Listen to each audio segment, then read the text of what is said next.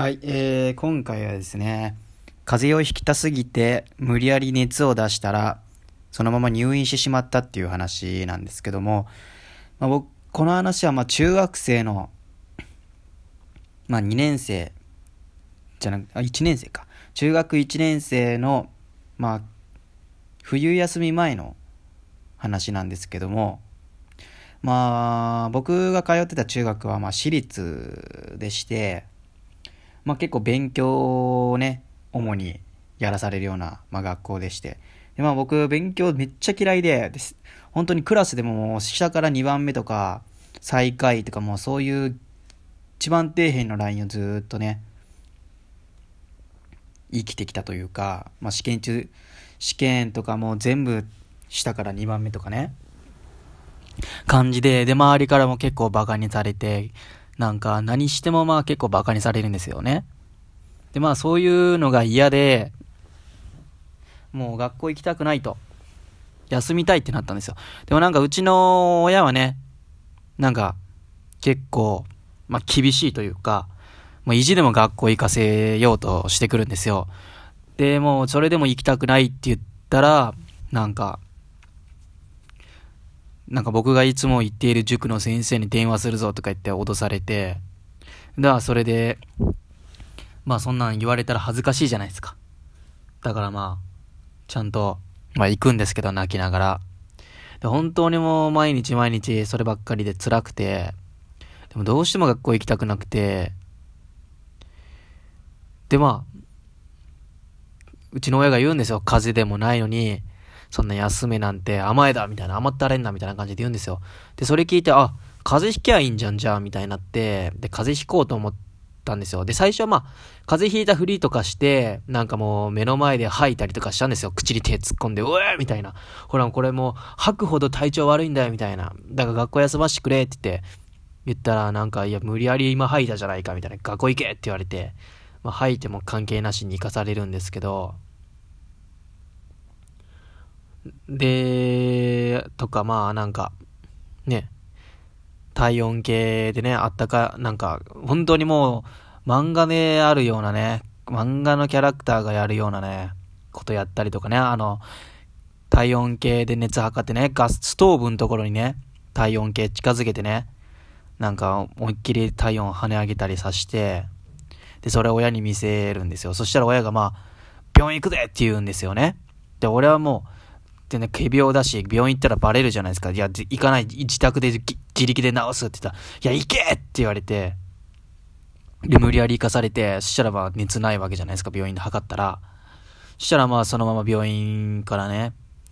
なんか学校に直行させられてとかね。まあそういう感じでもう本当にね、嫌で、じゃもう本当に風邪ひいてやろうと思って、でまあ冬ですよ。冬なのにまあ布団かぶらず、しかもその日水風呂入ったんですよ。水風呂入って、で、夜布団かぶらず、で、しかも扇風機つけて、で、窓も開けて、冬なのに、それでもう寝たんですよ。そしたらまあもう次の日はね、もう自分の望んだ通りに頭痛くってしんどい、目の前、目、目の前ふらつくみたいね。でも、普通、普段はね、そんなんなったらね、もう最悪だってなるんですけども、そこはもうガッツポーズですよ。ふらふらなりながら、よっしゃ風だっつって。でも、普通に体温計測っても、軽く39行ったりして、しゃあ、休める、もう最高だ、もうやったよ、もう、堂々と休めると。で、親にも、ドヤ顔でね、風邪ひいたんで、休む、つって。で、まあ、病院、まあ、親もなんかもうすげえ悔しそうな顔しててとか言うから、まあ、多分半分ね、わざと風邪ひいたってバレてるんだと思うんですけど、まあ、ちょっと悔しそうな顔してね、で、まあ、病院行って、まあ、体温測っても、まあ、風邪ですよ。でね、まあ、風邪薬もらって家で、まあ、ちょっと、休むっていう感じだったんですけど、まあ、なんだろうな、一日しか休ませてくれなくて、なんか。で、なんか、ちょっと若干風邪気味なのに37度1分とかで、あ、熱下がったんだし、このまま、なんだろう、一日過ごせばやす、なんか、下がんだろみたいな。行け学校って言われて無理やりまた泣きながら行かされて。で、まあ行ったんですけども。でもね、やっぱりね、学校行ったらね、やっぱストレスがね、溜まるし、ね、もうそれで、しかもまあ普通にその日体育もあったしっていうので、まあ熱普通に上がる、上がりますよね、ボーンって。で、熱上がって、でまあ休、また次の日休んだわけですけども、でまあ休んでまた、休んでたんですけど、なんか全然下がらなくなったんですよね、熱が。寝ても。で、今度。で、あ、ミスった。なんか、押してもうたわ。で、なんか、熱下がらないし、しかも風、風、咳引き出したんですよ、咳が。で、咳も止まらなくなって、で、咳止まらないし、で、熱も下がらないし、で、だんだん咳もひどくなるしっていうので、で、1週間経ってもそれが全然引かなくて、で、これおかしいだろ、さすがにと思って、病院行ったら、体温を測った40度だったんですよ。で、やばいやばいってなって、で、なん、なんだこれみたいな。で、咳もひどくて、で、咳がヒューヒュー言ってたんですよ。咳した後に、なんか息すると、で、これもしやって、もしかしてみたいな感じになって、で、最初インフルエンザ疑ったんですけど、インフルエンザも反応なくて、なかったんで、まあ、レントゲンで肺のね、レントゲン取ったらね、なんか肺が真っ白になってて、肺炎だったんですよ。で、僕、それでもうすぐにね、もう入院してその日に。で、まあ一週間ぐらい、なんだろうな、入院して、で、僕本当に泣きながら、ごめんなさいって言って、本当はね、みたいな親に言うんですよ。本当は、ごめんね、本当は、風邪チームわざとだったんだみたいなね、言って、だうちの親もなんかもう、なんでそんなことをしたの？みたいなね。まあ、ちょっとなるんですけどね。そんなんするからこんなことなったんやで、みたいな。だって学校行きたくなかったやもん、みたいな。学校行きたくないし、それやったら死んだ方がマシやと思ってたんや、みたいな。そしたらほんまに死ぬ、かけると思わんかって、みたいなね。なんかうちの親もなんか若干まあ厳しすぎて後悔したわみたいな感じで言ってたんですけど、厳しすぎて後悔したわっていうよりもなんか、その僕が肺炎で入院してからね、あんまり強く学校行けって言わなくなったんですよね。だからまあちょっと、そこまで追い込んでたんだな、みたいな感じで反省したんじゃないですかね。うちの親も。ね。でね、まあ、とりあえずまあ1週間。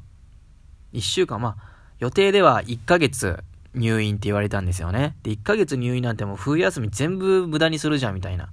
感じになって、ちょうど冬休み前に起きたことだったんで、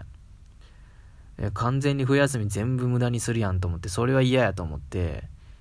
で、しかもまあ病院ね、まあテレビ見れるわけですけど、そのテレビってなんか1000円のクレ、なんかクレカっていうかカード買ってじゃないと見れないじゃないですか。で、しかもそれ1000円払っても4日間ぐらいしか見れないですよね。で、そんな4日間なんてすぐじゃないですか、1ヶ月の間だったら。で、なんかうちの親になんか、ね、まあ、4日後にね、テレビ案の定見れなくなって、テレビ見れなくなったから、1000円もう一回追加してって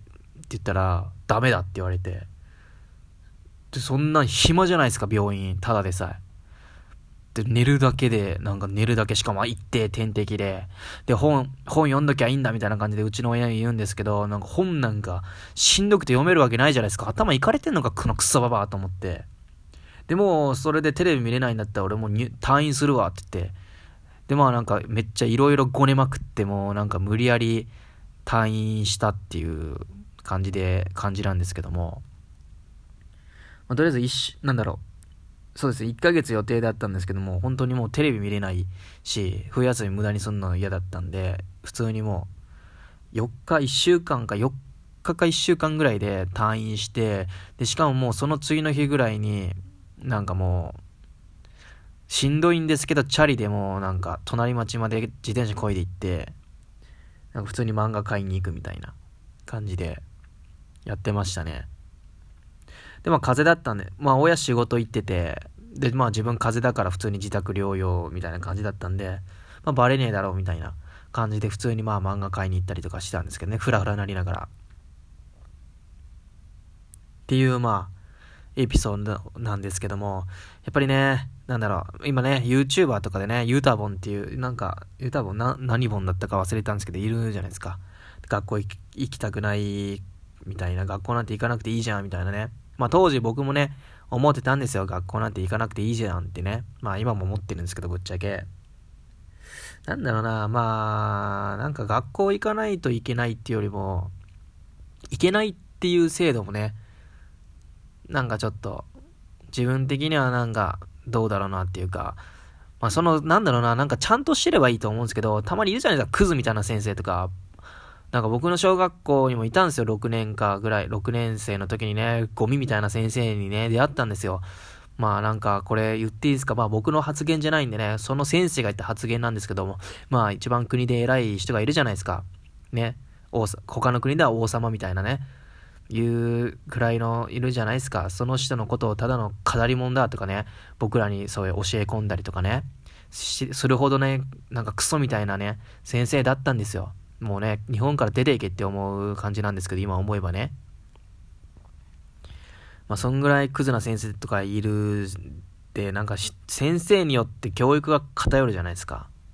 で、子供それ信じてね、なんか歪んだりとかするわけじゃないですか、下手したら。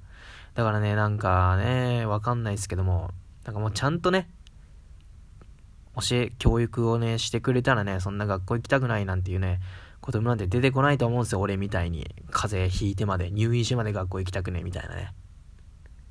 うちの中学もね、結構ね、クズみたいなね、感じだったんですよ、制度が。宗教っぽくて。